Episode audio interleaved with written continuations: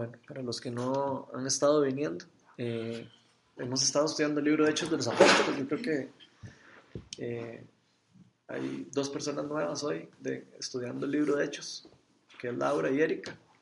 Entonces, para que nada más como para conocernos, siempre nos gusta como por lo menos decir el nombre de las personas nuevas. Yo soy Ronald. Melanie. Erika. Una nueva. María. Laura. Carolina. Y Juan Manuel. Y es también para aprendernos nosotros los nombres de todos. Es como una trampilla que usamos. Hay quiz al final. Es- después hacemos quiz, el que no se lo sabe. Los que ya Ajá. bueno, hemos estado estudiando el libro de Hechos de los Apóstoles. Eh, eh, hemos estado estudiando, ya vamos hoy por el capítulo 4. Las primeras semanas siempre me gusta ponernos un poco en contexto, porque para no empezar así de repente por donde íbamos. Eh, vimos cómo se derramó el Espíritu Santo en, en la fiesta Pentecostés, en, la- en esa misma época. Hablamos de, de todas las cosas que pasaron ahí. eh, vimos cómo después de, de que, de que Pedro y, y- y los apóstoles predican, eh, cuando se derrama el Espíritu Santo, 3.000 personas se, se, se convierten al cristianismo. Ahí mismo vimos que eso fue, podríamos decir que el primer evento evangelístico registrado en el libro de Hechos de los Apóstoles, donde, de, así, de conversión de gran escala, ¿verdad? Obviamente. Eh, hoy vamos a, a tal vez ver como la segunda, el segundo evento. Eh, las semanas pasadas estuvimos viendo específicamente acerca de que los, de que los creyentes, nos contaba ahí la palabra de que se permanecían firmes en la palabra. Y est- estuvimos viendo que se ellos permanecían firmes en las enseñanzas de los apóstoles, permanecían juntos en un mismo espíritu, como decía la palabra de Dios, que, que ellos compartían sus cosas, vivían en un mismo espíritu, eh, oraban, eh, estaban juntos en oración, estaban siempre como buscando lo mismo. Le llamábamos como prácticamente como que tenían una, una misma visión y una misma visión ¿verdad? de lo que Dios les estaba llamando. Sabían la misión que, Dios, que Jesús les había dado, ¿verdad? la gran comisión, y como que se casaron todos con la misión y la visión ¿verdad? de que Jesús les había transmitido. Entonces se ve muy lindo, ¿verdad? Como todos ellos están conectados con esa visión, con esa misión, y empiezan a caminar eh, guiados por el Espíritu Santo hacia donde Dios quería que los llevara. Hablamos de, que ellos no solo se juntaban a, a orar, sino se juntaban a partir el pan, lo que algunos llamamos el- la Santa Cena. eh, juntaban, partían el pan, re- recordando lo que, lo que Jesús había hecho con ellos en la última cena, ¿verdad? Que, que eh, les había dicho como que hicieran eso constantemente, recordando lo que él había hecho por ellos. Después hablamos también un poco de, que, de lo importante para nosotros de este libro de Hechos, porque muchas personas llaman a este libro como el gran discipulado. Eh, o sea, el libro de Hechos realmente es como, es, eh, como una imagen de, la iglesia que Dios quiere. si lo quisiéramos ver así, o sea, si queremos saber cómo Dios quiere que se haga una iglesia o, queremos ver cómo es que Dios eh, funcio- funcionaba al inicio de la iglesia, está registrado en este libro. Entonces es muy lindo porque podemos aprender mucho de cómo, de cómo aprender para cómo nosotros hacer iglesia en esta, en esta época, ¿verdad? Hablamos de que eh, muchas de las enseñanzas de, los apóstoles y de, la, misma Biblia se han como perdido, se han perdido como las, las costumbres y las enseñanzas y creo que son como cosas, partes importantes de, para cada uno de nosotros como cristiano el, el- el buscar eh, renovarlas, volver a activar todas esas cosas que, que ellos hacían. Hablábamos de, de la oración, oramos de las oraciones por sanidad, ellos creían en las sanidades, oraban por personas enfermas. Eh, vimos la semana pasada cómo Pedro eh, sanó un, lisiado, eh, de hecho eso fue lo último que vimos, vimos cómo Pedro en la entrada del, del, templo eh, sana un lisiado, Pedro no tenía plata ni nada, de ellos vivían casi que de lo que entre todos se, se juntaban y se, y se compartían, ¿verdad? Y algunos apóstoles, bueno, algunos de los apóstoles, eh, pero ya después, eh, Pedro, eh, por ejemplo, eh, Pablo sí trabajaba, tenía algunas cosas que se usaba para mantenerse trabajo, pero la mayoría de los apóstoles eh, de- casi que vivían del ministerio, prácticamente, de lo que le recogían de, la- de las ofrendas, de las iglesias y de lo que ellos compartían entre los creyentes. Básicamente era eso. Después vimos un poco eh, acerca de que los primeros cristianos siguieron yendo al templo, o sea, los primeros cristianos siguieron, eh, trataron de seguir siendo eh, judíos cristianos al inicio, eso es interesante. vemos cómo ellos aquí estaban en el templo predicando, entonces es, es interesante eso ver cómo ellos de, de alguna manera no se separaron del judaísmo así porque se separaron, sino los separaron del judaísmo. Entonces fue, eh, es interesante, ¿verdad? Hoy, el tema de hoy está muy relacionado con esto eh, y por eso me gusta tocar el tema, porque vamos a ver eh, que de eso no es lo que, lo que, la idea, ¿verdad? La idea no era que se separara la iglesia, la idea era que se uniera la iglesia. Y creo yo que eso es parte también de lo que está pasando hoy en día, ¿verdad? Y creo que lo podemos aprender y lo podemos aplicar a la vida de nosotros hoy. Entonces hoy vamos a estar en Hechos 4. Es una breve como introducción de lo que vamos a ver. ¿Quién lo quiere leer? Vamos a estar en el 4, desde el 1 hasta el 22. ¿Alguien quiere, quiere, lo quiere leer? Yo empiezo, si quieres. Dale. dónde? Todo. Da, dale hasta el... Hasta el 2. Hasta el 12. hasta el 12. Yo soy como hasta el 12. Dale hasta el 12 y después otra persona que siga del 13 al 21. Bueno, yo sigo. Ok, buenísimo. Mientras Pedro y Juan le hablaban a la gente, se les presentaron los sacerdotes el capitán de la guardia del templo y los saduceos. Estaban muy disgustados porque los apóstoles enseñaban a la gente y proclamaban la resurrección que se había hecho evidente en el caso de Jesús. Prendieron a Pedro y a Juan y como ya anochecía, los metieron en la cárcel hasta el día siguiente. Pero muchos de los que oyeron el mensaje creyeron y el número de estos llegaban a unos cinco mil. Al día siguiente se reunieron en Jerusalén los gobernantes, los ancianos y los maestros de la ley. Allí estaban el sumo sacerdote Anás, Caifás, Juan, Alejandro y los otros miembros de la familia del sumo sacerdote. Dijeron que Pedro y Juan comparecieran ante ellos y comenzaron a interrogarlos. ¿Con qué poder o en nombre de quién hicieron ustedes esto? Pedro, lleno del Espíritu Santo, le respondió, gobernantes del pueblo y ancianos, hoy se nos procesa por haber favorecido a un inválido y se nos pregunta cómo fue sanado. Sepan pues todos ustedes y todo el pueblo de Israel que este hombre está aquí adelante de ustedes sano gracias al nombre de Jesucristo de Nazaret, crucificado por ustedes pero resucitado por Dios. Jesucristo es la piedra que desecharon ustedes los constructores y que ha llegado a ser la piedra angular. De hecho, en ningún otro hay salvación, porque no hay bajo el cielo otro hombre dado a los hombres mediante el cual podamos salvar. Los gobernantes, al ver la osadía con que hablaban Pedro y Juan, y al darse cuenta que era gente sin estudios ni preparación, quedaron asombrados y reconocieron que habían estado con Jesús. Además, como vieron que los acompañaba el hombre que había sido sanado, no tenían nada que alegar. Así que les mandaron que se retiraran del consejo y se pusieran a deliberar entre sí. ¿Qué vamos a hacer con estos sujetos? Es un hecho que por medio de ellos ha ocurrido un milagro evidente todos los que viven en Jerusalén lo saben y no podemos negarlo. Pero para evitar que este asunto siga divulgándose entre la gente, vamos a amenazarlos para que no vuelvan a hablar de ese nombre a nadie. Los llamaron y les ordenaron terminantemente que dejaran de hablar y enseñar acerca del nombre de Jesús. Pero Pedro y Juan replicaron, ¿es justo delante de Dios obedecerlos a ustedes en vez de obedecerlo a Él? Juzguen ustedes mismos. Nosotros no podemos dejar de hablar de lo que hemos visto y oído. Después de nuevas amenazas, los dejaron irse. Por causa de la gente, no hallaban manera de castigarlos. Todos alababan a Dios por, lo que había sucedido. Pues el hombre que había sido milagrosamente sanado tenía más de 40 años. Ok, entonces venga, aquí lo que estamos viendo es como la continuidad de lo que vimos la semana pasada, el mismo hombre lisiado, ¿verdad? Al que de repente tenía, no sé, 40 años de, pedir plata ahí el frente del templo, y es sanado, y es un milagro evidente para, hasta para todos los fariseos, todo el mundo se impresiona del milagro, ¿verdad? Entonces, eh, eh, básicamente eso es lo que estamos eh, experimentando ahí. Pero me gustaría como hacerles la pregunta que siempre les hago. Me gustaría ver qué, qué, les llama, qué les llama la atención de esos versículos que estamos leyendo. ¿Qué es lo que les brinca a los ojos? ¿O qué es lo que más les llama la atención? ¿O lo que, a donde Dios más les está hablando?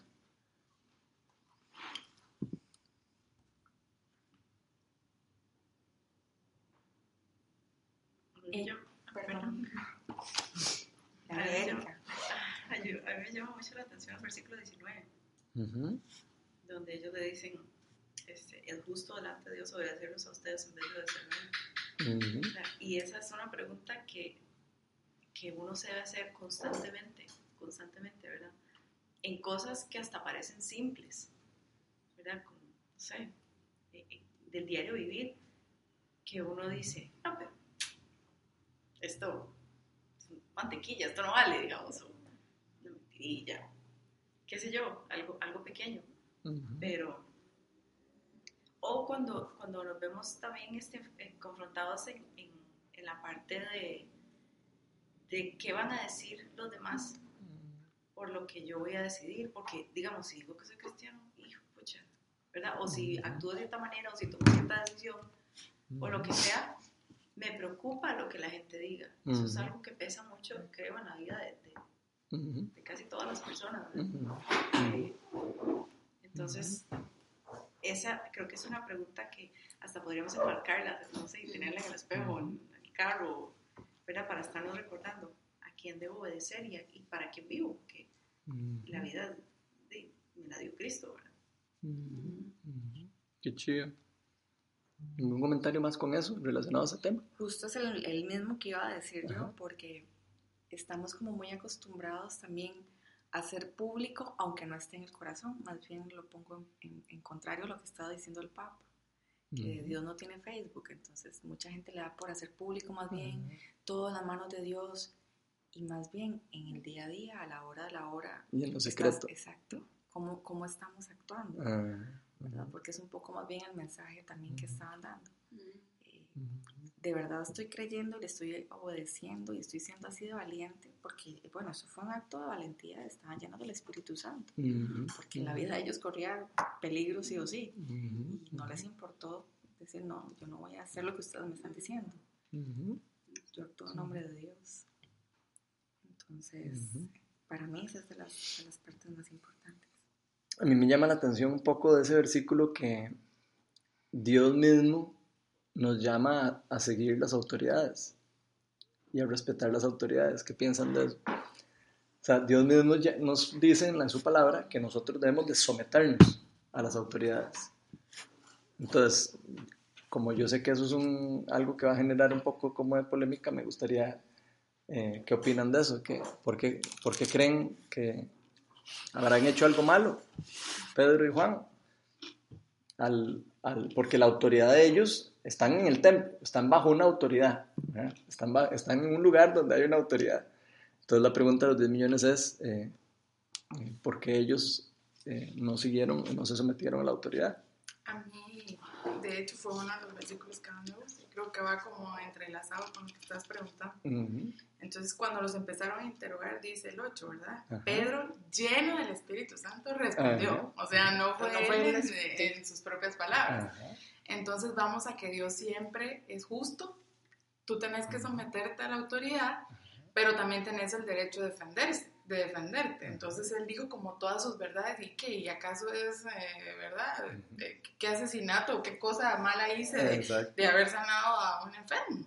Entonces eh, ahí como que pedían, ¿verdad? Que se les dijera y se les explicara. Entonces uno también puede hacer, puede defenderse, pienso yo. Ujú, O sea, no ujú, puedes quedarte callado. Y a- al final, pues, obviamente, ¿verdad? Ahí estaba el que ni siquiera los acusaba, el, el, el- el del rollo de, de todo, el que fue sano y todo. Entonces, eh, estaba también la prueba que, que- que- que sustentaba todo lo que estaban diciendo ellos, ¿verdad? Entonces, ahí dice, o sea, fue justo. Y eso es Dios, ¿verdad? Entonces, yo diría que, que sí, uno puede defenderse. O sea, yo no sé si soy muy peleona, pero yo creo No, que sí me defendería. La, la- la pregunta de los 10 millones es si la, si la autoridad te está haciendo ir en contra de Dios. Ahí es donde está el secreto. Porque Sí, ve que aquí mismo lo dice. Es que Dios mismo te dio la, la mente con una capacidad de raciocinio para no equivocarte entre el bien y el mal y ser vos mismo quien puedas transmitir el bien a los demás. Entonces, si esa persona está llena del Espíritu Santo, está comunicando una palabra de bien, no necesita que la autoridad que está él, él está seguro que no es una autoridad suprema, es una autoridad por encima, pero no es una autoridad suprema. Simplemente si tienes la capacidad de raciocinio, tenés el derecho de decir, no, alguien más está por encima de ustedes. Exacto. Eso es lo importante, saber quién es el que está encima de quién.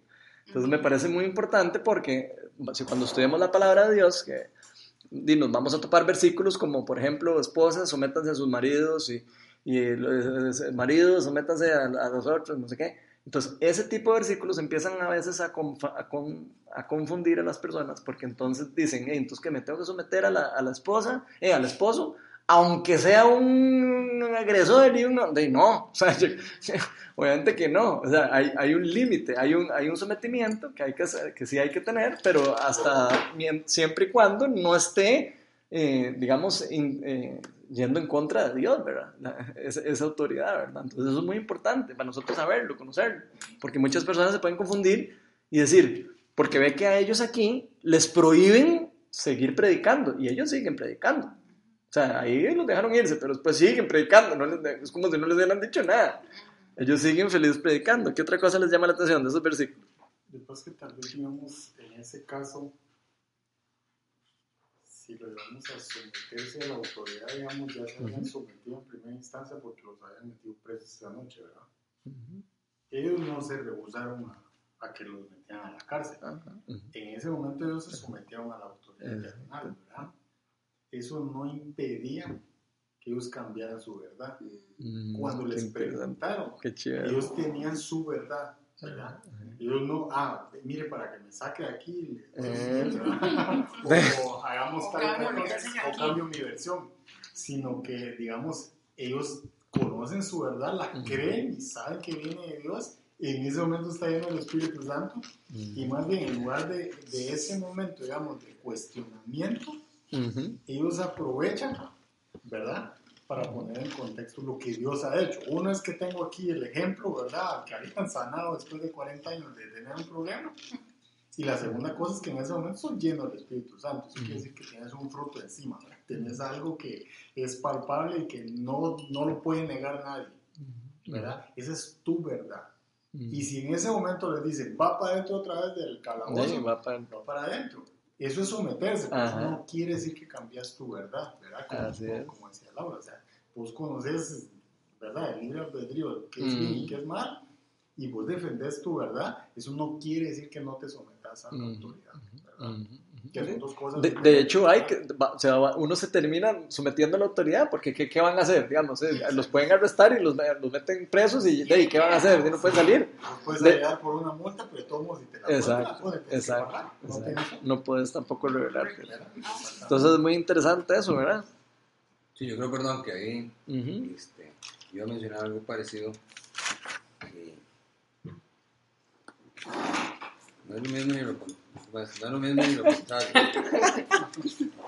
Pero yo creo que más allá de, o sea, tratando de, de- de verlo yo un poco más allá de lo que es el bien y el mal, yo creo que uno debe obedecer las autoridades humanas siempre y cuando no entren en conflicto con las de Dios. Exacto, Ah, exactamente. Esa es la primera es- regla esa es la básica. primera regla básica. Y después de ahí es cómo sé yo cuál es la correcta. O sea, yo no puedo decir, ah, no, es que, ¿cómo sé entonces yo qué es lo que Dios quiere? Entonces a mí una vez en un estudio me decían, eh, es muy sencillo, no se complique. Si esa decisión o si ese tema es congruente con lo que dice la Biblia, es de Dios. Si no, no lo es. Y en el momento que haya un conflicto entre eso y la autoridad, no hay que hacerle caso a la autoridad.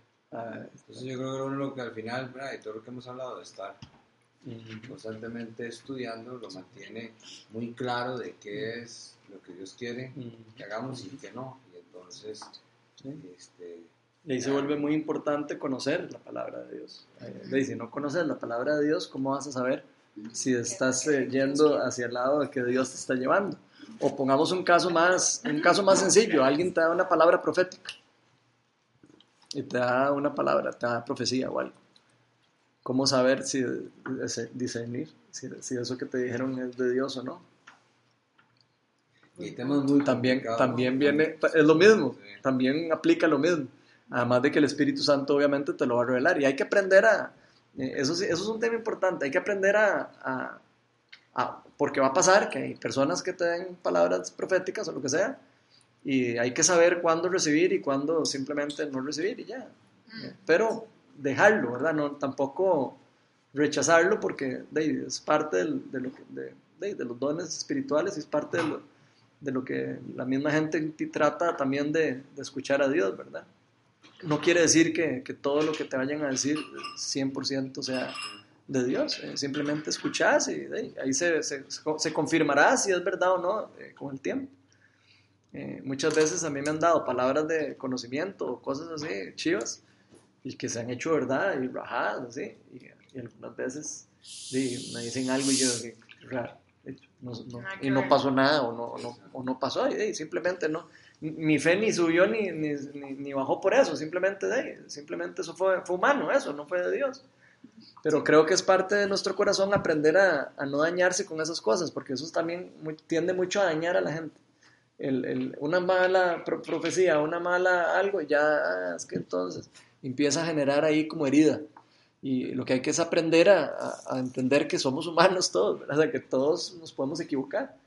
Y así como me puedo equivocar yo, se puede equivocar la persona que me está hablando a mí. Más bien, Los agarran y ¿qué hacen ellos? Ellos no mienten. Ellos pudieron haber dicho ahí, ay, no, ma, no fue nada, Sí, aquí no hemos hecho seguir nada.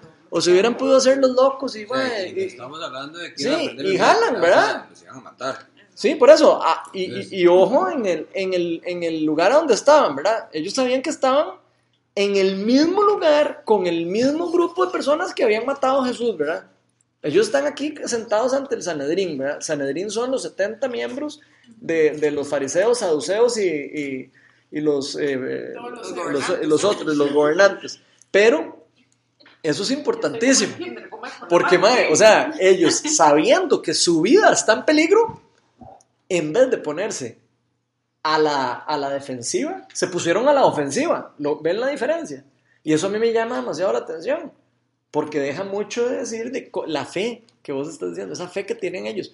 Ellos pudieron haberse puesto a la defensiva, pero no, se pusieron más bien a la ofensiva y al frente de todos esos maes, les dijeron, ¿saben qué? No, ustedes, y tras de eso, vea cómo se los dijo, ustedes fueron los que mataron a Jesús, ustedes mat- mae, así, al frente de todos esos. Sí, pero, vea, digamos, ahí, en el versículo 12, ellos Ujú. lo tienen muy claro. Y en ninguno otro hay salvación.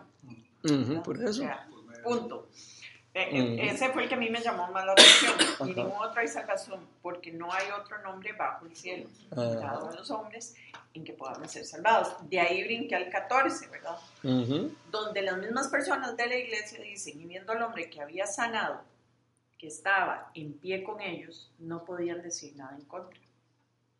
Ahí está la prueba, no es ni los papelitos hablan, o sea, ahí, es- ahí vamos, ahí o sea, está el exactamente, Exactamente, ahí está la prueba y ningún otro es salvación, o sea, por más que sea el Papa, lo que sea, eh, un día de estos, no sé, vi y, dec- y decía, o sea, creo que fue con la llegada a México o algo, decía algo parecido, o sea, el Papa no es Dios, Ujú. o sea, y el mismo Papa fue el que lo dijo, yo no soy Dios, sigan al que tienen que seguir, Ujú.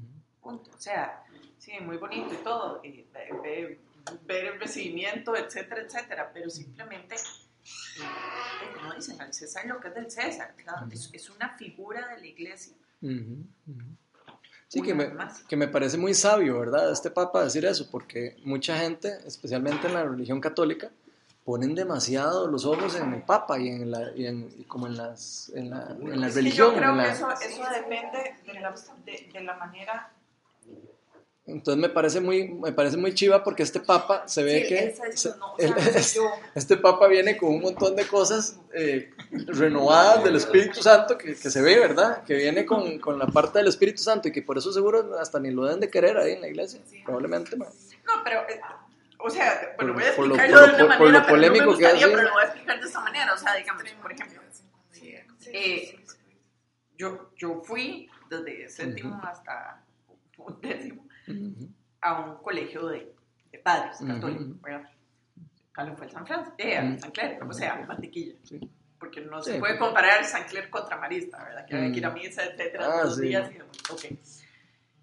Es una manera muy diferente, digamos, que lo ve el Papa y es como el Papa. Yo veo al Papa y lo veo como una figura, punto. ¿Por qué? Porque fue la manera, digamos, En en, que que, se- en que me enseñaron o se me inculcó una figura más en Mm. la que Dios refleja su sabiduría, su goce, etc. Pero he ahí la diferencia, o sea, muchas de las personas que, que- que hacen las cosas o, o- o siguen o ven una supremacía, digamos, en el Papa, es, es por eso, porque tal vez no fueron inculcados en la fe de la manera en que tenían que serlo, ¿verdad? Sino que fueron más inculcados en imágenes que en.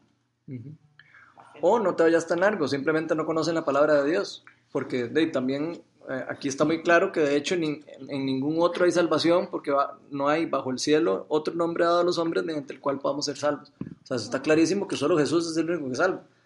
Ni, ni- ni- ningún pastor, ni ningún papa, ni ningún nadie, na- nadie en el mundo eh, eh, va a tener el- el- lo, que, lo que es Jesús, ni le puede quitar a Jesús lo que es de Jesús. Entonces, eh, a mí me llama mucho la atención que ellos lo, lo- lo sacaran así tan, de, y defendiéndose obviamente de los, de los saduceos. Importante como entender esto. Ellos están sentados en el Sanedrín ahí, con todos los saduceos, la mayoría eran saduceos, y los saduceos no creen en la resurrección de los muertos. No, los saduceos, los fariseos sí. Entonces, ahí están ellos, en pocas palabras, enfrentando a, a todos esos regueros de, de intelectuales, ¿verdad? Porque eran los más ricos, los más intelectuales y los más eh, preparados de, de- de todo Jerusalén, ¿verdad? Los que estaban ahí sentados en, en el Sanedrín. Eran personas muy preparadas, eran personas de alto nivel. No eran personas así. De hecho, por eso hasta dicen, donde ven que le- Pedro y Juan no tienen preparación. O sea, veían a la gente para abajo. Ah, pero viste el 13. El Pero 13, de eso verdad era que que al ver la osadía Ajá, con que hablaba Pedro y Juan y al darse cuenta de que eran gente sin estudios ni Ok, preparación, sí. quedaron asombrados. Y qué chiva, porque es- quedaron asombrados no de la osadía, sino de la plenitud del Espíritu. Porque ahí lo está diciendo, lo está diciendo anteriormente. Pedro, lleno del Espíritu Santo, entonces vuelve dos, se, hace así. es Entonces, qué chiva, ¿verdad? Ver cómo, cómo, cómo de verdad cuando el Espíritu Santo, eh, o sea, cuando uno deja que el Espíritu Santo lo guíe a uno, lo, uno- lo puede llevar a uno a, a- a no importa, a sacrificar lo que haya que sacrificar por, por, el, por el Evangelio, o sea, lo sacrificar lo que haya que sacrificar por, por Cristo. Tal vez en el trabajo, sí, eh, vos pusiste un ejemplo, a uno le puede pasar en el trabajo y uno podría perder el trabajo perfectamente. Le puede pasar a uno en, de no sé, en, en cualquier lugar y que pague, o, o en otro país y que lo metan a la cárcel. Pues, puede ser que uno vaya a un país donde no sea permitido hablar de Jesús, de los misioneros que van a, otros países donde los agarran y los matan Y sin ir tan lejos y no Y aún así van y- drástico. y llenos en del una Espíritu cena Santo. con amigos que pensás que te aman, hablaste de Jesús y ya no te vuelven a invitar más. Y ya no O te sea, vuelven a sin invitar. ir tan lejos y Ah, ¿sí? tan drásticos. Entonces Exacto. te expones demasiado, Ujú. pero lo haces por él, ¿verdad? Como, como empezaba Erika a decir. o sea. Ok, eso que les conté de los saduceos es importante aquí porque eh, por eso es que ellos están tan enojados. Ellos se enojan mucho, obviamente, porque Pedro eh, y Juan de, están prácticamente rechazándoles todo lo que ellos enseñan. O sea, ellos está- están parados ahí dos, Don cualquiera nadie. o nadie para ellos, ¿verdad? Y con esa osadía diciéndoles que, di, que todo lo que ellos enseñan está malo, porque resulta que eh, eh, ellos no creen en la resur- resurrección de los muertos y están hablando de que un Jesús resucitó y que, y que es el Mesías y que no sé qué. Entonces, imagínate la, la reacción de los saduceos, ¿verdad? Y por eso están tan bravos y por eso es que lo, los quieren meter presos. Aquí no los pueden meter presos. Los meten presos, pero como no había mucho, mucha cosa, ¿por qué mantenerlos presos? Lo dejan ir. Y porque estaba ahí el enfermo, dice. Pero después vamos a ver más adelante lo que pasa. Después, en el libro de Hechos vamos a ir viendo varios eventos que van pasando con la iglesia y con casos parecidos. Yo siempre resalto ahí, no sé, quizás Ujú. por mi forma de ver las cosas, ¿no? Yo siempre resalto el poder del ejemplo. Digamos, yo soy, al- yo soy alguien que ya, algunos ahorita le patean a mi esposa, yo soy uno que, Te O sea, echaron ya, a- vamos te a ver echaron lo que pasó en la semana pasada. Uno se sienta a un lado. Ah. Aquí está la censura. No, pero digamos, a mí me pasa que yo, yo no es que, no vamos a ver cómo lo digo, no es que no crean las palabras, ¿me explico? pero yo no creo tanto en el poder de las palabras. Digo, yo me puedo sentar aquí, vos me puedes hablar de Dios una semana, yo, o sea, puedo decir, mira, es interesante lo que digo, pero Mm, mm, ya no, no, no me impacta. ajá, Porque quizá por mi personalidad o por mi yo soy mucho de cuestionar y de. Y de Sí, son muy y estructurado. Sí, entonces hay otra gente que es más emocional o lo que sea, que tú tal vez hablas y lloras o X y ya se, se conectó. Entonces yo, yo creo mucho en el ejemplo. Y quizá, y, y lo acomodo muy bien quizá a mí porque yo da vergüenza hablar o no me gusta panderetear o, Me da vergüenza hablar. o sea, hablar de Dios, digo, o sea, no me gusta esa... Hablar Ah, de Dios. Ah, Carolina, bueno. Voy a separar. Entonces me siento muchísimo más cómodo con el ejemplo. Mm, Ya, que no, no tengo que decir nada, simplemente tengo que actuar. mm, Y ya, y me parece que también Dios en su momento utilizó las dos cosas. Utilizó mucho a los discípulos para evangelizar, pero también utilizó mucho el ejemplo. ah, claro. El ejemplo de él en su actuación, el Ujú. ejemplo de los milagros, el Ujú. ejemplo. Yo creo que él tiene clarísimo Que todo. que que- habemos de los dos. exacto, sí. ¿verdad? Que habemos de los que no creemos en la palabra y, y de, y de los otros. Entonces, Pero ve que chiva esto, porque aquí hemos visto que 3.000 personas se han acercado con solo la primera prédica de Pedro, que cuando se derramó el Espíritu Santo, que les decían que sí estaban borrachos. Y aquí estamos viendo que 2.000 personas más se acercaron O sea, por solo el milagro, por, por el milagro de este, de, del- de este milagro. O sea, en la sanación de este, de este enfermo llevó a 2.000 personas a Cristo. Entonces, sí, obviamente, obviamente que sí. Yo, yo creo que, igual que vos, yo creo que también, eh, y creo que es parte también de responsabilidad de la iglesia, el, el ser ejemplo. Y el llevar ese ejemplo, como le hemos estado hablando, el ir y orar por enfermos. Y en una, en una de esas vemos, vemos el milagro. En una de esas eh, se sana alguien y un montón de personas se, se convierten. Yo lo, yo lo he visto, yo lo he experimentado. Entonces, que eso es lo chiva. O sea, eh, y el reto tal vez que, que me gustaría tirarle a, a gente así, digamos, eh, de- con esa estructura cerrada, de, como vos, digamos, que decís que te gusta como, "Ah, yo quiero ver para creer. Yo te voy a retar a que, a que de- cuando vayamos a orar por alguien o vayamos a hacer alguna cosa en el grupo, vayas. ¿Para qué? Para que te expongas a ver el ejemplo, o sea, a ver lo que pasa con tus ojos, para que no sea lo que te contaron o, no, o no sea lo que dice aquí, nada más de que "Y, se sanó el enfermo, sino, mae, fuimos a orar por este mae y se, o- y se levantó y- y se sanó. Entonces ahí es otro nivel. O sea, cuando uno empieza a ver esas cosas, ahí es cuando la fe de uno hace así, ¡uh! empieza a subir la fe. Y entonces uno empieza, y mae, me- que, que es como hemos venido hablando, ¿verdad? hemos venido hablando ya en las semanas anteriores, ¿verdad? Que la fe se va construyendo, ¿verdad? La fe, se- la fe se va construyendo, se va fortaleciendo y se va ejercitando. Eh, y parte de eso es exponerse, ¿verdad? Exponerse al riesgo. Y ahí es donde viene la, la, la parte difícil, ¿verdad? Bueno, para uno que es, digamos, de formación católica, a mí me parece fabuloso, por ejemplo, ese, ese, ese tema del Papa, porque es la primera vez que él toma, o sea, que un Papa toma la decisión, por ejemplo, de ir a buscar un encuentro con una iglesia como la ortodoxa que tiene mil Ajá, años, ajá, no sé ajá. cuánto, de, de no congeniar, digamos, ¿verdad? Ajá. O de no ser congruentes. Entonces eso marca, o sea, más de decir tenemos que amarnos unos a otros, y toda la Eso marca el o ejemplo. sea, eso marca decir, o sea, yo voy a ir a reunirme aunque tenemos nuestras diferen- diferencias.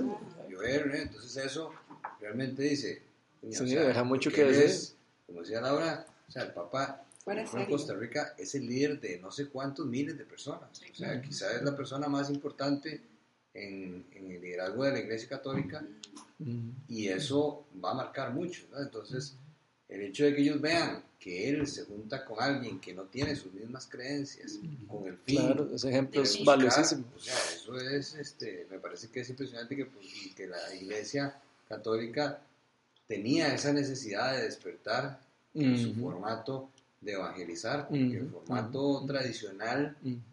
eh, se está quedando y al final, como decíamos, no importa si es católico, X o Y, Ujú. sino es Es, lograr es llevar a la gente a Cristo, exactamente. Sí, eso es lo que a mí me llamaba la atención, que está aquí en los primeros versículos. ¿verdad? O sea, que, que ellos vieron, estuvieron, estaban viendo lo que estaban haciendo de sanar al enfermo, ¿verdad? Pero su religión no permitía ver lo que estaba pasando, ¿verdad? O sea, que yo me identifico porque hasta qué punto mi religión Me está bloqueando de ver a Dios. Exacto. Y eso es eso es súper importante. Entonces, y, les pasaba, o sea, les pasó. mi lógica, O mi lógica. razón. Mi A razón. mí, me, a mí me gusta mucho algo que decía John Wimber, que es el fundador de Viña, y es el world view. Él llama eh, como el world view, como la grilla que uno tiene, que a uno le han enseñado algo, entonces uno cree en unas cosas porque, hey, Porque sí, ha, experimentado eso. Por ejemplo, un world view de un costarricense difícilmente va a creer en demonios y cosas de esas porque en Costa Rica difícilmente va a haber eso.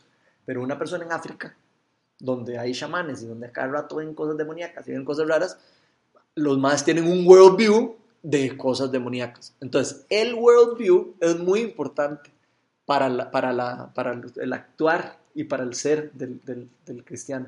Conforme ese worldview se va abriendo y vos vas empezando a, ver y empezás a entender algunas cosas, eh, todo cambia. ¿Por qué? Porque entonces empezás a decir, ah, ok, va, esta hora no era así, como yo pensaba, era, ah, era de esta manera. Y eso es solo, por el, solo experimentando, solo exponiéndose, solo arriesgándose para Dios. O sea, difícilmente vas a conocer a Dios en plenitud si no te expones a predicar lo que Él nos dijo que hiciéramos, que nos fuéramos y que fuéramos a predicar y que fuéramos a todo lado y que sanáramos a los enfermos. Y que, o sea, si nosotros no hacemos eso, difícilmente vamos a conocer al, al Dios real, al, al Dios verdadero. Lo vamos a seguir viendo como una historia, lo vamos a seguir viendo como, como más sí, qué lindo el, el, el, el- milagro del, de- del, del maestro que sanaron, pero qué chiva ir y, y de verdad arriesgarse, porque creo que parte de lo, de, de lo chiva de la fe es eso, es, es la fe verdadera arriesga, la fe verdadera eh, actúa. Sí, Juan. Manuel, yo te, o sea, yo sí te entiendo, créeme, no soy así, pero yo sí te entiendo, porque hemos estado leyendo Juan con mis hijas, y es una cosa como que los discípulos eran así, o sea, exactamente iguales. Ellos, estaba Jesús con el ejemplo, y él empezaba con las parábolas y se quedaban en cero. O sea, no entendían, pero no nada. entendían nada. Y era así como, y, y después de que les dijo, ¿verdad? Que se iba a ir, que venía el Espíritu Santo, ¿verdad? Ya como en, en la mitad, antes de que lo apresaran. Y entonces después dice, me están viendo como que no entendieron nada de lo que estoy diciendo, ¿verdad? A ver, les explico otra vez. Entonces, era como que la palabra Jesús hablaba, hablaba, hablaba, y ellos seguían sin entender. Hasta, entonces, tú eres el Cristo. Y entonces era así como que, o sea, llevan tres años conmigo y me preguntan todavía si soy el Cristo. O sea, era una cosa como que las palabras no, no captaban, pero ellos estaban admirados con todo lo que hacían. Entonces, pero ahí viene la segunda parte, en hechos. Ya todos hicieron. Y es como, te, como dice Ronald. no, y ya todos como vieron. el exponerte a, ok, Sí. yo voy a hacer historias, soy ejemplo, ¿verdad? Quiero Ajá. ser ejemplo, pero también necesito ir y, y poder, eh, ¿verdad? Conectar con alguien o experimentar cómo el poder sigue viviendo hoy Ajá. en día. O sea, la palabra está viva y hoy Exacto. también puede suceder, ¿verdad? Entonces eso como, como animarte a, a que, a que también... eh, seas parte de, ¿verdad? Entonces, obvio, todo lleva un proceso, todo lleva su tiempo y cada quien va al paso que, que- Mm. que necesita ir.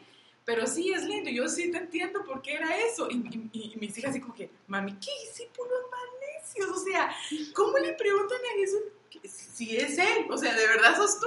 Y, y con tanto tiempo, entonces, yo sí te Ajá. entiendo perfectamente. Incluso, o sea, a uno igual le pasa, Ah, a O todos nos pasa. a todos nos pasa y, y queremos ver ahí, sí, Ronald, Omela, qué lindo oran ustedes, ¿verdad? Entonces nosotros vamos a ver cómo ustedes oran por la gente, ¿verdad? O cómo ustedes hacen. No. Entonces yo aquí me, me quedo como observando y, o sea, es como, como a veces, mm, mientras yo no experimento, a Sí, más chiva con aprender, más Sí, aprender y más chiva exponerse a que, ok, yo quiero aprender a orar, yo quiero aprender a... Pero a veces es difícil, ¿verdad? O sea, Es difícil, pero chiva.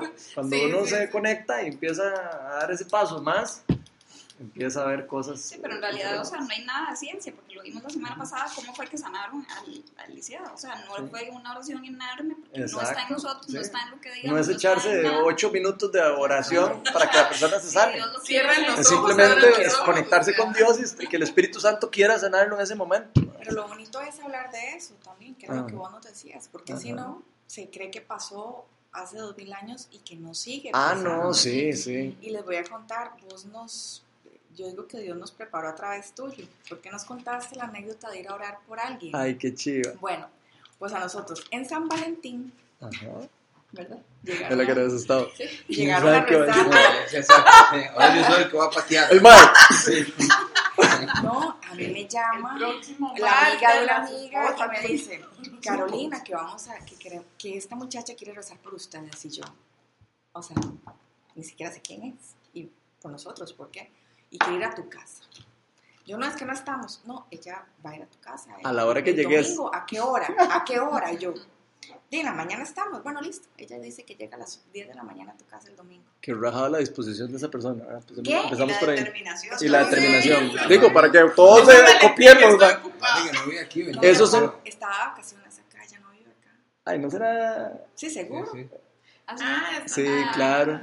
Y ¿De nosotros, de Panamá? Ah, sí. Sí, ah, es Y un yo, amor esa muchacha. ok, decirle que sí está bien. Tiene un Llega- corazón, man. ah, Una disposición. Sí, oró por nosotros también. Bueno, llega a mi casa sin conocernos, sin saber nada Sí, nosotros. sí, no, increíble. Estuvo ahí tres horas, yo no sé cuánto tiempo, o sea, teniendo al esposo y a la hija. Y oró por vos también. Exacto, a eso chiva. Y ella dijo, yo vengo a hacerles una oración de sanación y nosotros. O sea, Qué chiva, ¿cómo- ¿verdad, man? cómo Dios la mandó, pero nos preparó primero con vos, porque Ok. probablemente si no nos hubieras contado tu experiencia. Ah, se asustan o creen que dicho, "Ay, no. no, y dices, ¿qué le pasa? No. Entonces, después de haber visto tu experiencia, les dije, bueno, sí, está bien, si quiere venir, que venga, ya, que la puso tan fácil. Ah, que porque nosotros, no, es que no podemos salir. Y es Bueno, y cuéntenos, nada". ¿cu- ¿experimentaron algo chiva? ¿Sintieron la presencia de Dios o Sí. algo, y, algo y- lindo? y una paz. Más o menos. O sea, Vos no yo tanto. Yo soy estresado. difícil, sí. No, claro. no, yo no sí, digas yo eso, porque- sentí una, No. Una paz tan, tan hermosa. Ok, cuando ella Bueno, esa es la presencia del Espíritu Santo. Por la casa, por la salud Vos la vas a experimentar, man. ¿no? Vas a No, ver. yo, yo estoy claro. Yo lo que pasa es que no me. ya, porque uno recibe cosas, por ejemplo, en ese momento. eh, me acuerdo de ella que decía, entonces yo no sé qué algo, yo de- declaro, digo, no sé. Y yo me quedaba, o sea, yo tenía que repetir, se supone.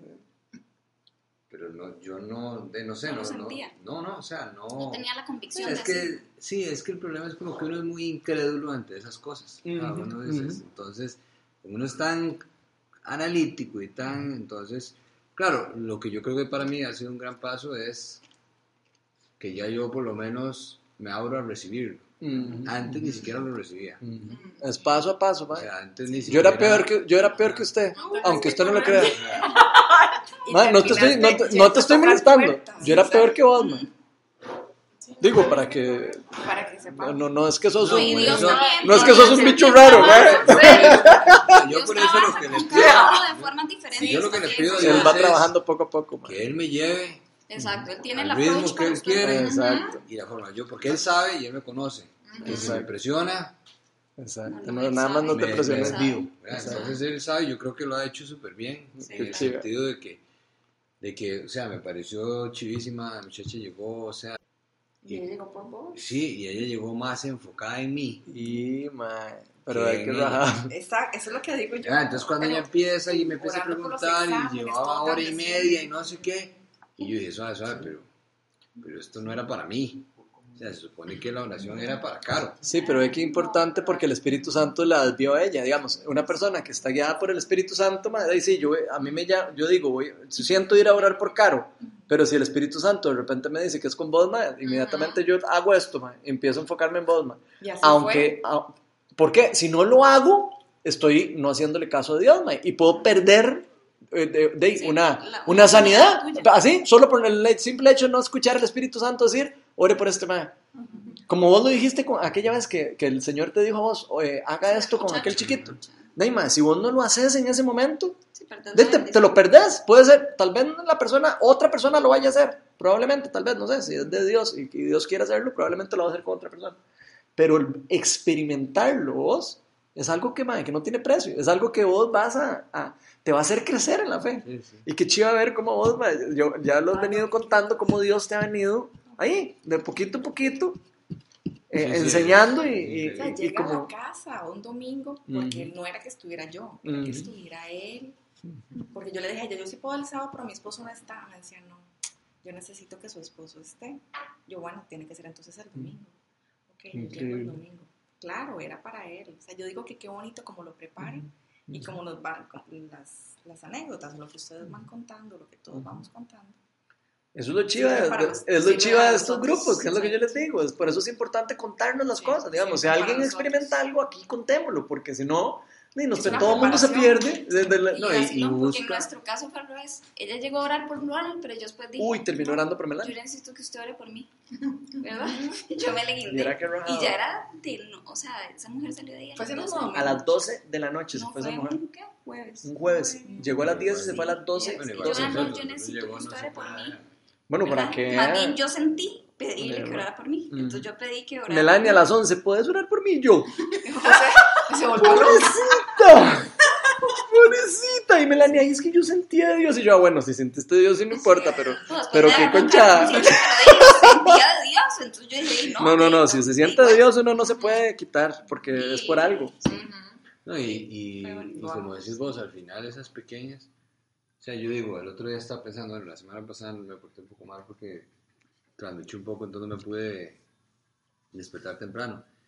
Pero una de las cosas que a mí me impactó fue que yo le contaba un poco lo de estas, de que tengo mucho deseo, digamos, de, de ayudar y esas cosas, pero que a veces no entiendo qué.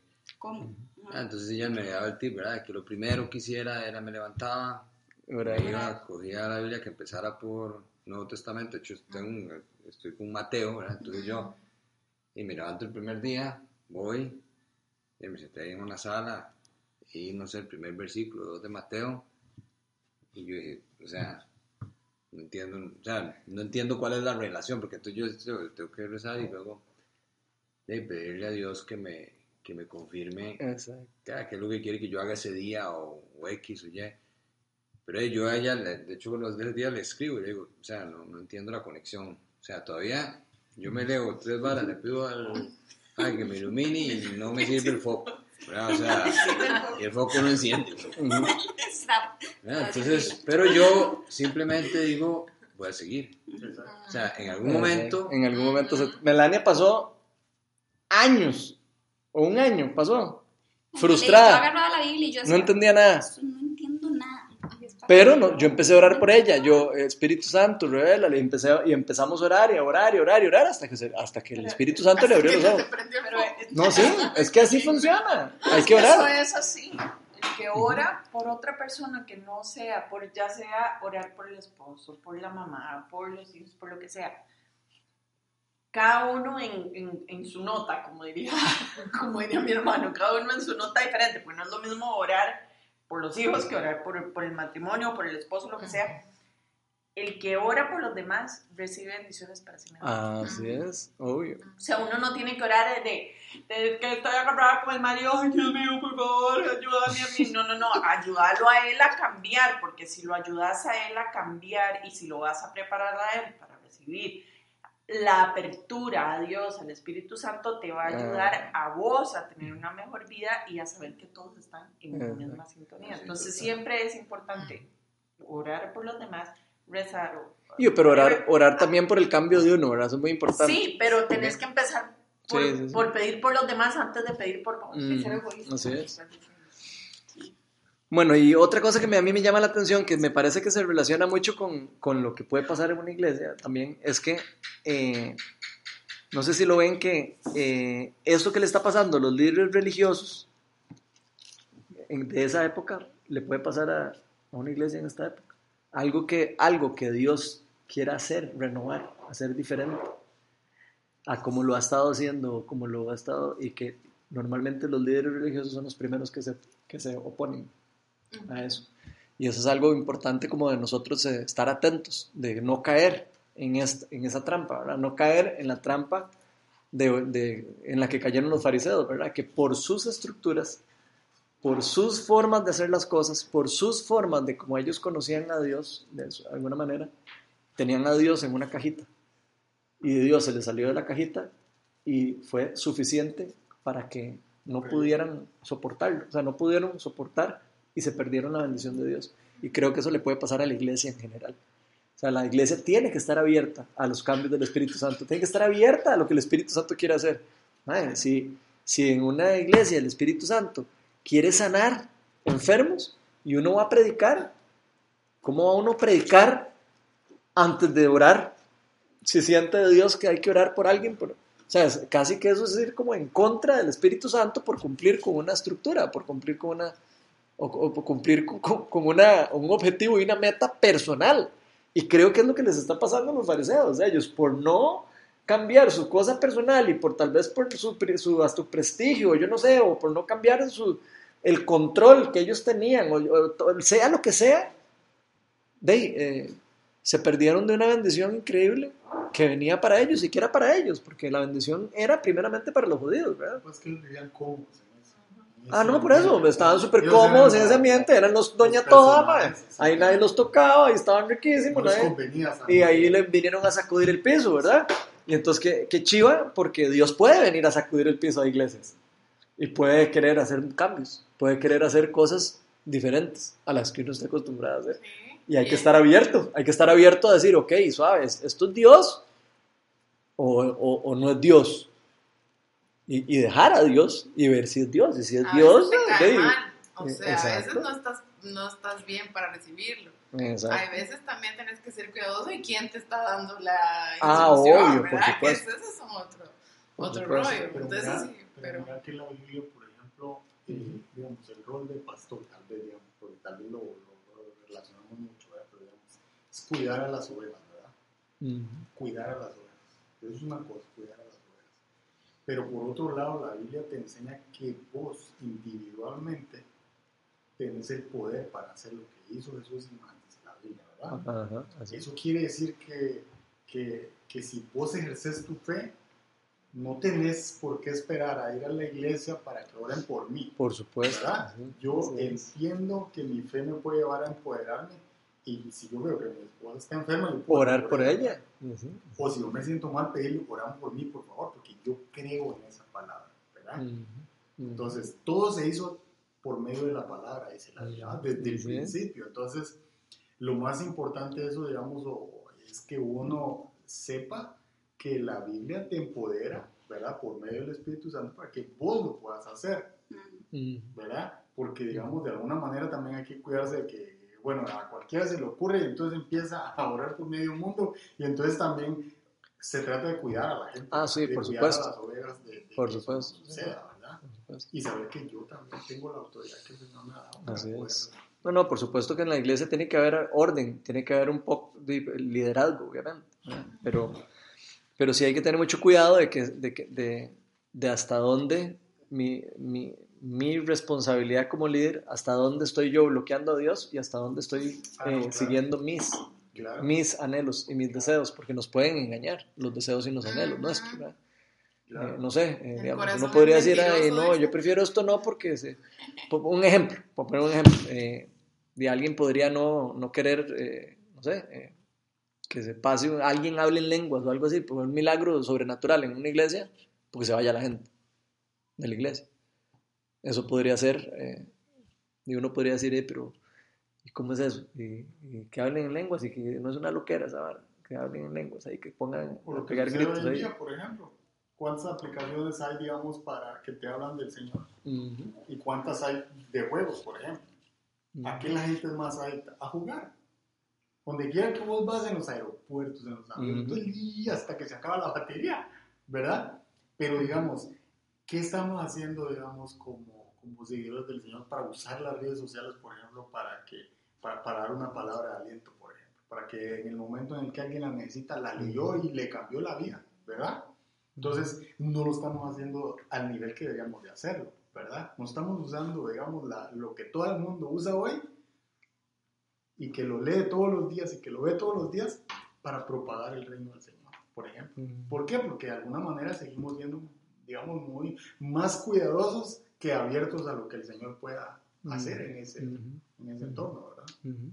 Sí, por Yo ejemplo, le voy a yo... dar una tarea más para, que, para aprovechar de la tecnología que dice el hombre. Entonces, usted me pasa todos los correos electrónicos, no sé si los tenés, pero yo no, no los tengo. Ajá. Y yo después los voy a empezar a compartir todos los días las lecturas que me llegan a mí. No sé si a alguien ya le llegan, las de análisis.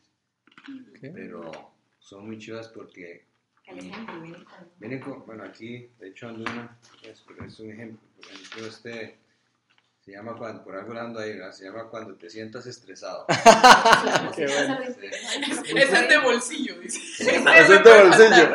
Ese, es de ese es de tatuársela para poderla leer. Y es de Filipenses 4 y 6. Bueno, ahí habla de que no estéis angustiados por nada, sino sean conocidas vuestras peticiones delante de Dios, toda oración y ruego con acción de gracias. Y la paz de Dios, que sobrepasa todo entendimiento, guardará vuestros corazones y vuestros pensamientos en Cristo Jesús. Pero después viene una historia, ¿verdad? donde dice que un hombre funda el doctor y no sé qué, y después termina con una reflexión.